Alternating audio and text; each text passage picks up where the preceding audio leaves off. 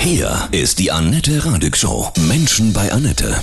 Heute bei mir zu Gast Karin Mück vom Butenland, dem Altersheim für Kühe in Butjading. Guten Morgen, Karin. Grüße dich. Hallo. Hallo, guten Morgen. Ein Altersheim für Kühe. Wie können wir uns das vorstellen? Beschreib mal bitte. Kühe können, wenn sie nicht überzüchtet sind, durchaus 25 bis 30 Jahre alt werden. Wenn sie nicht vorher geschlachtet werden und gegessen ja. werden. Ne? Ja. Das passiert bei euch nicht. Wie leben die Kühe, die Opa-Kühe und Oma-Kühe? Möglichst selbstbestimmt. Also sie können entscheiden, ob sie auf die Weide gehen. Wir haben da einen in Richtung Deich einen ganz, ganz langen Betonweg, den nennen wir Kudamm. Und von da aus können sie links und rechts sich ihre Weide aussuchen. Äh, sie können aber auch jederzeit zurück in den Stall kommen. Sie können Freundschaften schließen äh, weil wir trennen die Tiere ja nicht.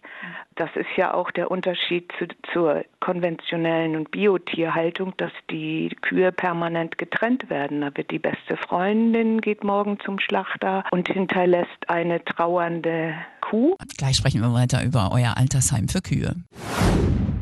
Karin Mück ist heute bei mir vom Altersheim für Kühe, dem Butenland in Butjadingen. Sag noch mal eben, wie ist der Gedanke dahinter? Unser Konzept ist, dass die Tiere möglichst selbstbestimmt leben können und wir uns da als Menschen zurückhalten. Und geht ihr dann noch auf die Weide und schmust mit denen oder spielt mit denen?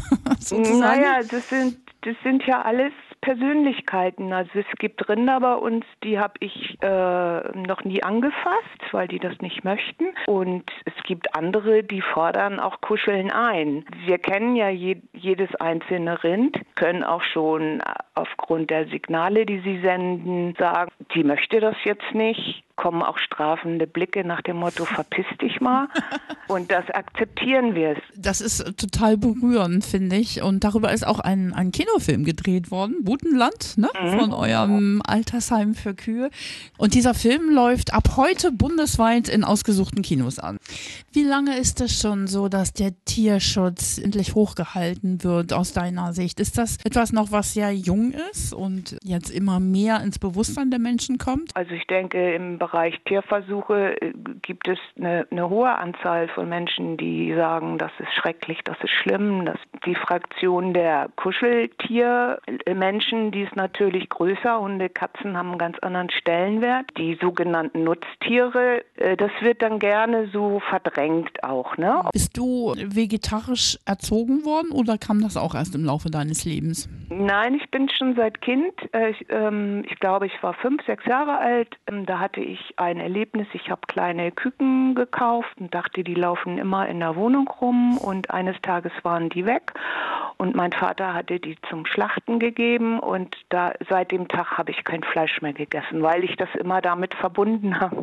Diese mhm. Küken hatten Namen und ich war 30 Jahre Vegetarierin, äh, weil ich dachte, für mich muss kein Tier sterben, bis ich dann aufgewacht bin quasi, weil ich das Thema Milch und Käse hat natürlich auch mit dem Tod der Tiere zu tun, denn wenn die Maschine nicht mehr läuft, geht die zum Schlachter. Ich bin seit ungefähr 15 Jahren ernähre ich mich jetzt vegan. Es gibt ja immer mehr Menschen, äh, die jetzt bewusster werden, ja. Glaubst du, dass es die Zukunft ist, dass in 30, 40 Jahren kaum noch Tier gegessen wird, in welcher Form auch immer? Ich denke schon, das äh, wird aber nicht unbedingt aus Tierliebe passieren, sondern es gibt da mehrere Faktoren, die, die dazu führen. Beispielsweise der brennende Regenwald in Brasilien, der hat ja auch was mit dem Fleischkonsum zu tun, denn das Futtermittel, sprich Soja, wird dort angebaut angebaut und unseren Tieren hier verfüttert. Wenn bei euch eine Kuh stirbt, die können ja bis zu 25 Jahre alt werden, wie ist das dann? Das ist immer eine Entscheidungssache. Ne? Mhm. Ähm, das kennt ja auch jeder, der ein Haustier hat, der dann irgendwann vor dieser Frage steht, zu sagen, äh, mache ich das rechtzeitig, mache ich es zu früh. Was wir oft machen, ist immer noch eine zweite, dritte Meinung einholen, auch mit Unis telefonieren. Das, das gibt einem ja auch dann Sicherheit. Es gibt allerdings, die meisten unserer Rinder sterben, weil sie Arthrose haben, können dann irgendwann auch nicht mehr selbstständig aufstehen. Das ist so ein Punkt, mhm. sie zu erlösen. Wir hatten vor drei Wochen die Trude, 19 Jahre alt, die lag einfach im Stall. Die hatte ein Herz-Kreislauf-Versagen und hat auch nicht gelitten. Eine Situation wie in einem Hospiz, ne? wo man jeden Tag auch damit lebt. Kann man euch denn Tiere bringen, Kühe, zum Sterben, zum Pflegen? Also wir können ja nicht alle Tiere der Welt retten. Es ist in Deutschland, ich glaube, fast zwei Millionen Rinder. Und die, die es zu uns geschafft haben, die haben das große losgezogen. Und die stehen stellvertretend für alle anderen. Also wir kriegen jeden Tag Anfragen und das ist auch immer bitter zu sagen nein, weil man dann auch weiß, das mhm. Tier geht jetzt zum Schlachter. Es ist ja einfach auch nur eine Möglichkeit zu zeigen, dass wir anders mit mit äh, Tieren umgehen können. Absolut.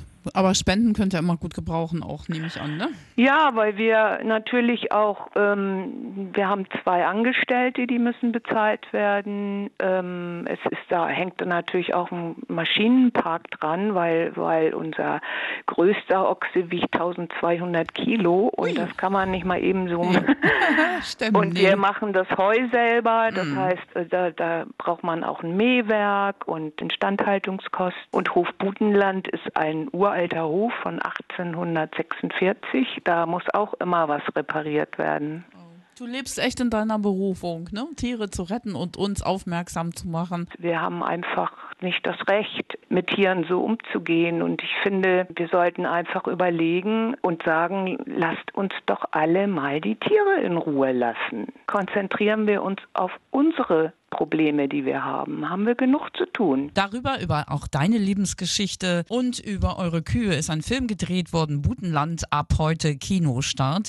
Was ist genau zu sehen darin? Naja, es ist zum einen eine sehr persönliche Geschichte. Es ist der Weg, den wir gegangen sind. Ähm, Jan als ähm, Landwirt, gelernter Landwirt, der den Hof von seinem Vater übernommen hat und aus dem konventionellen Hof relativ schnell einen Bio, in dem Fall Demeterhof gemacht hat, weil er dachte, es geht den Tieren dann besser und ist dann zu dem Schluss gekommen, nee, nee, das ist, ist leider nicht so. Und meine Geschichte, die äh, in, in, jungen Jahren beginnt, wo ich, das Wort radikal ist immer so doof, aber wo, wo ich als aktive Tierschützerin Befreiungsaktionen gemacht habe und dafür auch verurteilt wurde. Und dann, also du hast äh, Tiere gerettet aus Versuchslaboren? Ja, ich habe einige Jahre Tiere aus Tierversuchslaboren mhm. befreit. Wir haben auch, auch ordentlich Schaden angerichtet. Wir haben auch die Geräte zerstört und sind dann verhaftet worden. Bin dann als unter dem Vorwurf der Bildung einer terroristischen Vereinigung verhaftet worden. War auch in Isolationshaft damals. Es war ja auch eine andere Zeit. Letztendlich ging das aber glimpflich für uns mhm. aus. Hatten dann noch jahrelang Zivilprozesse. Ich habe dann immer so gearbeitet, dass ich an der Fendungsgrenze war, weil für mich kam das natürlich nicht in Frage, dass ich die Tiere zurückzahle. Ne? Und dann habe ich Jahre später Jan kennengelernt. Der war an einem Punkt, wo er auch alles hinschmeißen wollte. Und dann habe ich gesagt, dann lass uns doch, lass uns doch die Tiere in Ruhe lassen und leben lassen. Dann machen wir, äh, na, dann sind wir alle glücklich und so, so sind wir dann gestartet.